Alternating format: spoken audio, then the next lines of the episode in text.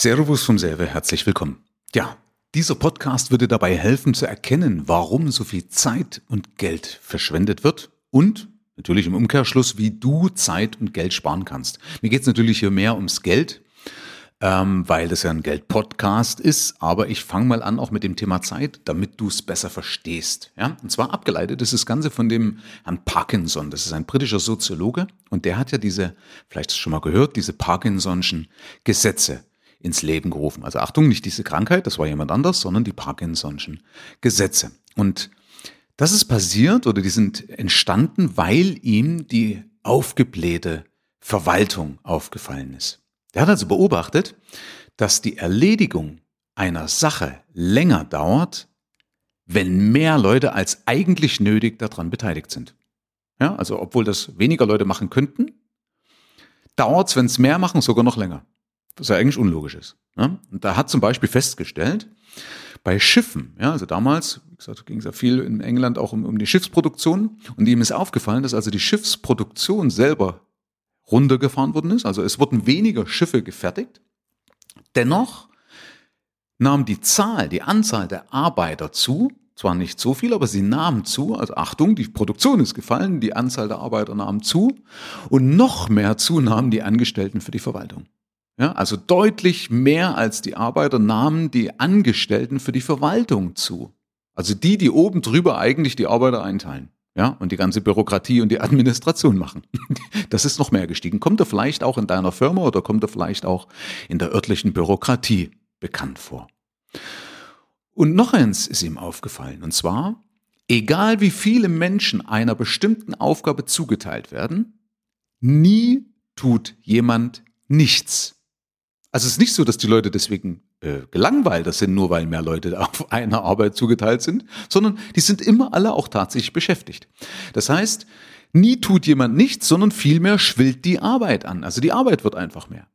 Und daraus hat Parkinson sein berühmtestes Gesetz abgeleitet.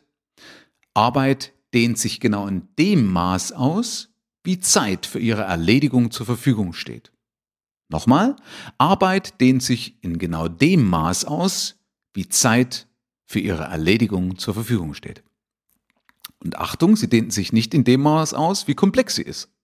Ja, also das wäre ja eigentlich der logische Rückschluss, dass du sagst, naja, also je komplexer eine Arbeit ist, umso mehr Zeit braucht man. Nee, das stimmt eben nicht, sondern je mehr Zeit, dass du zur Verfügung hast. Das eben zum Thema, auch wenn Leute zu mir sagen, äh, Michael, ich habe jetzt keine Zeit, ich habe das und das zu tun. Da kann ich dir eins zurufen, zu einer Zeit, wo ich meine ganze Firma umgekrempelt habe, habe ich damals den Pilotenschein gemacht, weil ich es eigentlich musste. Ne? Also ich habe zumindest mein Hobby, du hast sicherlich ein anderes Hobby, aber für mich war das damals ja für den Pilotenschein sehr wichtig, ähm, natürlich eine theoretische Prüfung, sehr umfassende theoretische Prüfung zu machen. Und die wurde nicht oft angeboten. Und habe gedacht, naja, wenn ich jetzt, wann dann? Dann mach es irgendwie passend. Und zu allen Überdruss habe ich damals noch mein erstes Buch geschrieben. Also interessanterweise ging das, obwohl ich also weniger Zeit hatte, war ich einfach dann effektiver. Kennst du bestimmt auch aus deinem Ablauf.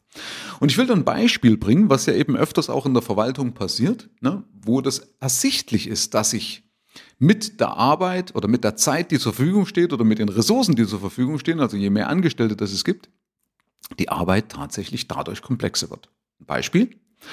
Aus einem einfachen Brief, den du schnell mal aufsetzen und fortschicken könntest, wird eine Odyssee.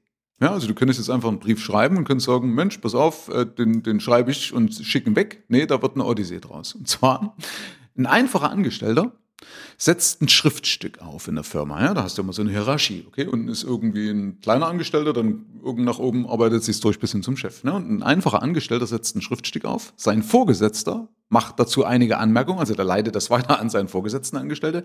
Der Vorgesetzte wiederum macht eigene Anmerkungen und leitet es vielleicht noch an einen gleichrangigen Kollegen weiter, um dessen Meinung einzuholen, damit der auch ebenfalls noch einige Korrekturvorschläge einbringt. Und dann geht dieser Brief, dieses Stück Papier wieder zurück an den Angestellten, an den ursprünglichen, der es verfasst hat. Ja, der arbeitet dann die Änderungen seiner Vorgesetzten ein und legt denen den Brief erneut vor. Ja, und dann sind die endlich die Vorgesetzten zufrieden und geben die Nachricht dann weiter an ihren Chef, an den Abteilungsleiter, an den Firmenchef, wie auch immer. Und der könnte natürlich ohne weitere Prüfung seine Signatur, also sein, sein, sein Servus, seine Unterschrift drunter setzen. Macht er aber nicht, weil er ein akribischer Chef ist oder ein akribischer Mensch ist arbeitet der das Ganze nochmals durch, ärgert sich über den schlechten Schreibstil oder über die schlechte Grammatik oder die schlechte Formulierung, wie auch immer, ja, seiner Untergebenen und formuliert den Brief neu. So, das heißt, aus einer ganz einfachen Arbeit einen Brief aufzusetzen und fortzuschicken, ist eine ganze Odyssee geworden und es hat sich extrem aufgebläht. Ergo, Angestellte schaffen sich gegenseitig Arbeit. Das heißt, je mehr Personen zusammen handeln, desto mehr Zeit wird benötigt, um sich selbst zu verwalten. Das besagt das Parkinson'sche Gesetz. Das kennst du vielleicht auch aus dem Bereich, wenn man sich eine Deadline setzt, also ein Ziel setzt, bis wann eine Aufgabe erledigt sein muss. Wo du sagst, ah, bis dahin muss ich das und das machen, in der Schule, eine Arbeit verfassen oder irgendwas. Und je mehr Zeit man im Vorfeld hat, umso weniger kümmert man sich drum. Ne? Und wenn dann diese Deadline näher rückt, wenn du sagst, ah, jetzt bis dahin, jetzt habe ich nur noch einen Tag oder nur noch zwei Tage oder vielleicht nur noch ein paar Stunden, dann setzt man sich nachts hin und macht sich dann an die Arbeit und macht sich fertig, um das Ganze fertig zu machen oder fertig zu arbeiten. Das ist im Endeffekt auch eine Form des äh, Parkinson'schen Gesetzes, dass ähm, Menschen, wie gesagt, äh, wenn, wenn halt, wie gesagt, drei Monate Zeit haben, um eine Arbeit abzuliefern, dann machen sie erstmal gar nichts. Ja? Und wenn nur noch ein Tag da ist, dann verfallen sie plötzlich in Hysterie und in, in, in blinden Aktionismus. Und das ist im Endeffekt auch eine Form davon. Ja, jetzt das Wichtige, übertragen aufs Geld. Auch Geld dehnt sich in genau dem Maß aus, wie Ressourcen zur Verfügung stehen. Ja? Hast du mehr? Gibst du mehr aus. Hast du weniger? Gibst du weniger aus. Ich will ein Beispiel bringen dazu mit der Zahnpasta. Also mit so einem Verbrauchsgut wie beispielsweise mit einer Zahnpasta. Kennst du vielleicht, wenn du jetzt also eine Zahnpasta hast und du hast keine Ersatzzahnpasta, das ist jetzt übrigens wichtig, ne? sondern du hast nur eine Zahnpastatube. Und dann am Anfang bist du vielleicht relativ großzügig und machst halt einfach mal so eine 1 bis 2 Zentimeter schöne, dicke Zahnpasta-Wurst auf deine Zahnbürste. Und je mehr du zum Ende kommst, umso kleiner wird diese Wurst. Ja, bis am Ende hat man dann nur noch so einen linsenförmigen, ja, so eine kleine Linse, was übrigens auch reicht. Ne? Also man braucht nicht dieses Ding, das ist ja nur von der Werbung, wird uns suggeriert, dass wir mehr brauchen, sondern es ist ja tatsächlich so linsengroß, heißt es reicht eine, äh, reicht die Zahnpasta. Und das macht man dann am Ende automatisch, wird immer weniger drauf gemacht, je weniger das man eigentlich zur Verfügung steht. Das, wenn du jetzt vielleicht bei Zahnpasta dich nicht wiedererkennst, vielleicht woanders. Ja? Also Fakt ist, wenn was knapp wird, dann fängst du an zu überlegen. Wenn was knapp wird, dann fängst du an, besser zu wirtschaften. Okay? Das ist auch zum Beispiel beim Auto. Stell dir vor, du bist, hast einen vollen Tank, ja? Dann bist du sorgloser, welchen Weg das du wählst, wie lang das du fährst, ob du vielleicht im Stau stehst, ist total egal, ja, als wenn die Tankanzeige leuchtet. Wenn die Tankanzeige leuchtet, wirst du eher überlegen, ah, warte mal, muss ich jetzt diesen Umweg fahren, muss ich die Strecke fahren oder du wirst auf jeden Fall aufmerksamer mit deinen Ressourcen umgehen. Oder ein anderes und letztes Beispiel deswegen auch noch, wenn du ein Essen hast im Urlaub, ein schönes großes Buffet, ein, ein schier unendlich großes Buffet, dann isst du automatisch mehr. Das ist normal. Und deswegen steigen mit dem Gehalt oder mit deinen Einnahmen auch deine Kosten. Ja, das ist ja der Punkt, warum viele Leute sagen, obwohl mein Einkommen steigt, habe ich nicht mehr. Und es gibt noch einen weiteren Punkt, den ich dir auch nicht vorenthalten möchte, das ist nämlich der Ärger wann man anfängt, sich über Geld zu ärgern. Und das ist auch ein Punkt, wenn du sowas erkennst, wie du eben gut Geld sparen kannst. Also Beispiel, habe ich in meinem ersten Buch auch beschrieben. Wenn du am Zigarettenautomat ärgert man sich drüber, wenn ein Euro nicht mehr rauskommt. Ja, also wenn du nicht Raucher bist, dann vielleicht irgendwas anderes, wo du dich drüber aufregst, dass irgendein Automat oder irgendwas einfach 10 Cent oder einen Euro nicht mehr ausspuckt. Da kriegt man schier Puls, ja, da schwillt der Hals an und man ärgert sich drüber über diesen einen Euro, warum dieser blöde Automat denn mir diesen Euro nicht ausspuckt und ja, wäre bereit, eine ganze, ganze Schreiben aufzusetzen, eine Firma anzurufen, zu sagen, hier, gib mir mal einen Euro wieder, du schuldest mir noch einen Euro. Kennst du sicherlich solche Situationen. Im Gegenzug sind wir großzügig bei großen Summen. Also Beispiel, du kaufst ein Haus und dann kostet das halt mal 40.000 Euro Nebenkosten.